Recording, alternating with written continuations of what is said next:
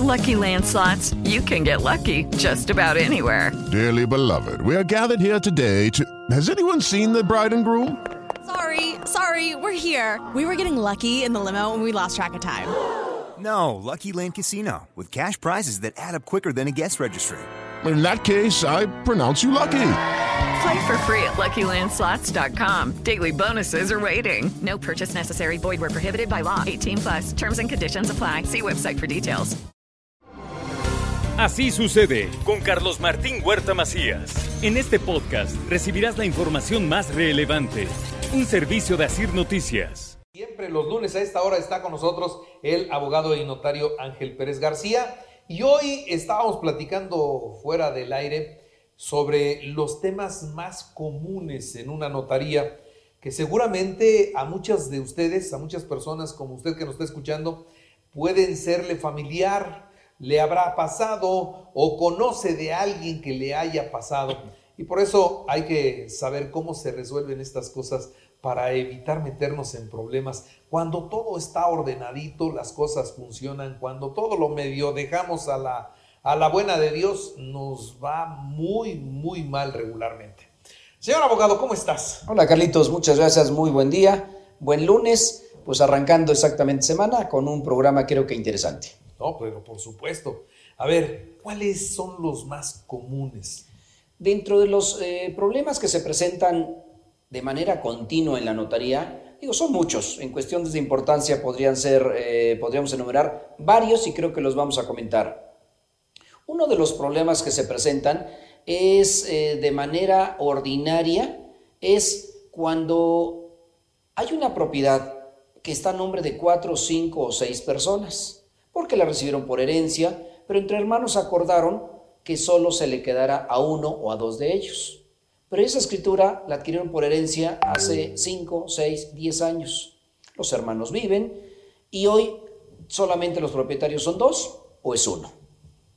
Pero son seis los propietarios que aparecen en la escritura. Y de hecho hay dos propietarios porque los hermanos acordaron que así se iban a repartir las, las, las propiedades. Y hoy dicen, voy a hacer mi escritura. Y se presentan varias situaciones. La primera, dice los cuatro hermanos que dejaron en, este, intermedias su decisión de hacer la escritura de compraventa. ¿Puede ser una donación? Por supuesto que puede ser una donación. Nada más que tomen en cuenta que las donaciones que están exentas es la donación de padres a hijos, a nietos, en línea recta. La donación entre hermanos, tíos, sobrinos y en este caso hermanos va a causar un impuesto sobre la renta del 20% por adquisición. O sea, si vale un millón de pesos, ¿son 200 mil pesos de impuesto? Sí, pero son seis propietarios, en cada, digo, pongamos cinco propietarios, cada uno es dueño de un 20%. Ese 20% equivale a 200 mil pesos para cada uno. Si hay tres que van a vender su, van a donar su propiedad en favor de dos, 600 mil pesos, el 20% son 120 mil pesos de impuesto de la renta. Es muy caro. Sí, porque realmente cuando dijeron vamos a dárselos a nuestra hermana, debieron de haberle vendido su propiedad. No la vendieron. Dijeron, se la cedo, se la regalo, se la doy. Se vale. Se un- puede lo, hacer. Lo que podría ser un gesto de buena onda, de, hombre, no te preocupes, esto te lo regalo, yo no tengo problema. Lo que sí estás generando es eso, un problema. Sí. ¿Y por qué se genera ese impuesto? Porque la persona que está adquiriendo no paga un peso y está recibiendo una utilidad de 600 mil pesos. Sobre esa cantidad, el fisco graba el 20%.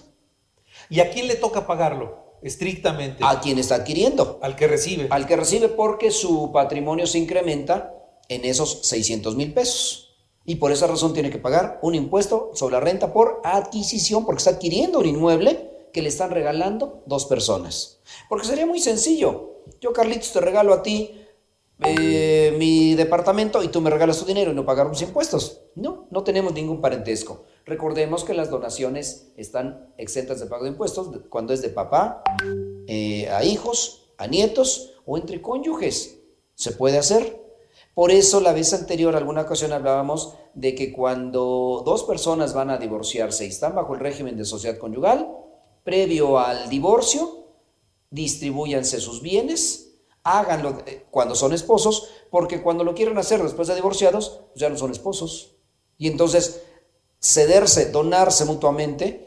Y muchas personas dicen, pues, le, le traspasé mi casa. Oiga, esto no es un negocio, es un derecho real, es un bien inmueble, los inmuebles no se traspasan, se donan, se venden, se enajenan, se transmite la propiedad. Pero regresando al problema de origen, ¿qué pasa cuando los tres hermanos le dicen, yo le di la propiedad a mi hermana? Entonces, efectivamente, ya se la dan. ¿A qué título se la van a dar? Donación, ya vimos que les cuesta el 20% de impuesto. Como compraventa, como transmisión de propiedad, ¿qué van a pagar? Pues eh, van a pagar impuestos a la renta, pero va a ser mínimo por la transmisión de propiedad. Y si esa, ese inmueble que están transmitiendo es una casa habitación, es un departamento y lo han habitado de manera eh, consuetudinaria, pueden estar exentos de pago de impuestos a la renta. Entonces pueden no pagarlo y solo paga el adquirente su escritura de las tres sextas partes o tres, o tres quintas partes de lo que está adquiriendo del inmueble. Entonces de esa manera sale mucho más barato. Ahora, la ley contra el lavado de dinero establece que puede pagarse en efectivo. Podrían a veces, y, otro de los casos que se presenta es que dice, es que le compré hace 10 años, pero yo le pagué en efectivo. ¿Se puede? Sí, sí se puede. Van a manifestar bajo protesta, decir verdad, que pagaron ese inmueble, pagaron los derechos, hicieron un contratito privado. Y hoy se presentan a decir, quiero hacer mi escritura. Al hacer la escritura en ese momento, la transmisión legalmente es a partir de hoy. Y otro de los problemas que se presentan es que hace 10 años le transmití mi departamento, se lo vendí. Y el departamento costaba 300 mil pesos. Hoy fiscalmente ese departamento vale 600 mil pesos.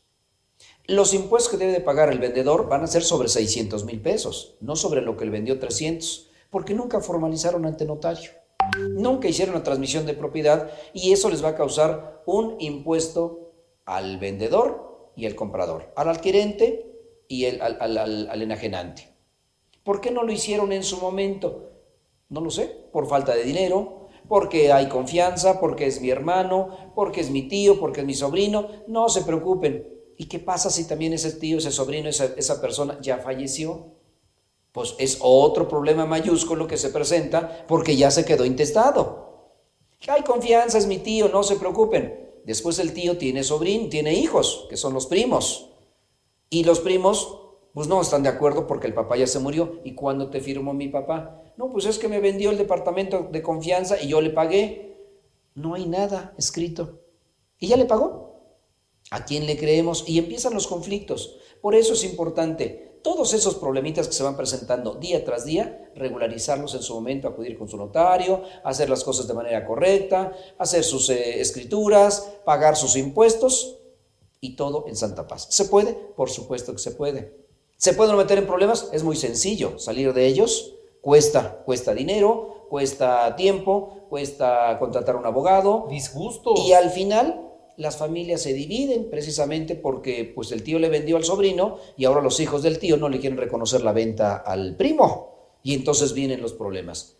Todos los días se presentan ese tipo de situaciones y creo que es grave no poder solucionarlos de momento porque dicen, es que mi tío, mire, me vendió aquí, me hizo un recibito, ahora quiero que me firme. Pues no, no se puede. Si está, qué bueno. Ahora, si el tío adquirió estando casado en sociedad conyugal por enajenación, le costó X cantidad y ya falleció la esposa. Oye, pero nada más está a nombre del tío. Sí, pero está casado bajo el régimen de sociedad conyugal. Quiere decir que la propiedad es de dos personas, no es del tío, es del tío y de la esposa. Ya la esposa no está y aquí está el recibo donde mi tío vendió. Ah, vendió su 50% que le correspondía a él y lo de la esposa. Y entonces se genera otro conflicto mayor. Todos los días se presentan efectivamente situaciones imprevistas de este tamaño que con la asesoría correcta se encuentra el camino para resolverlo. No hay necesidad de estos problemas. Sin embargo, la falta de previsión, la falta de una planeación económica, la falta de que ya adquirieron un inmueble, pero ahora voy, ¿qué voy a pagar escrituras? ¿Cuánto voy a pagar?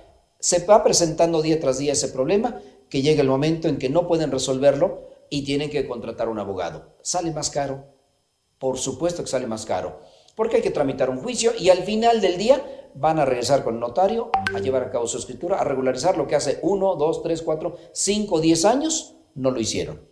Y creo que se, se trata de resolver los problemas, no de agravarlos, y menos hacerlos más grandes. Entonces creo que es importante nuevamente acudir con su notario para que resuelvan esas situaciones que se van presentando día tras día. ¿Qué ejemplos? O sea, cómo de algo que pudiera ser tan simple se puede enredar todo, todo, todo y armar un pleito y una discusión familiar en donde pueden quedar peleados para siempre.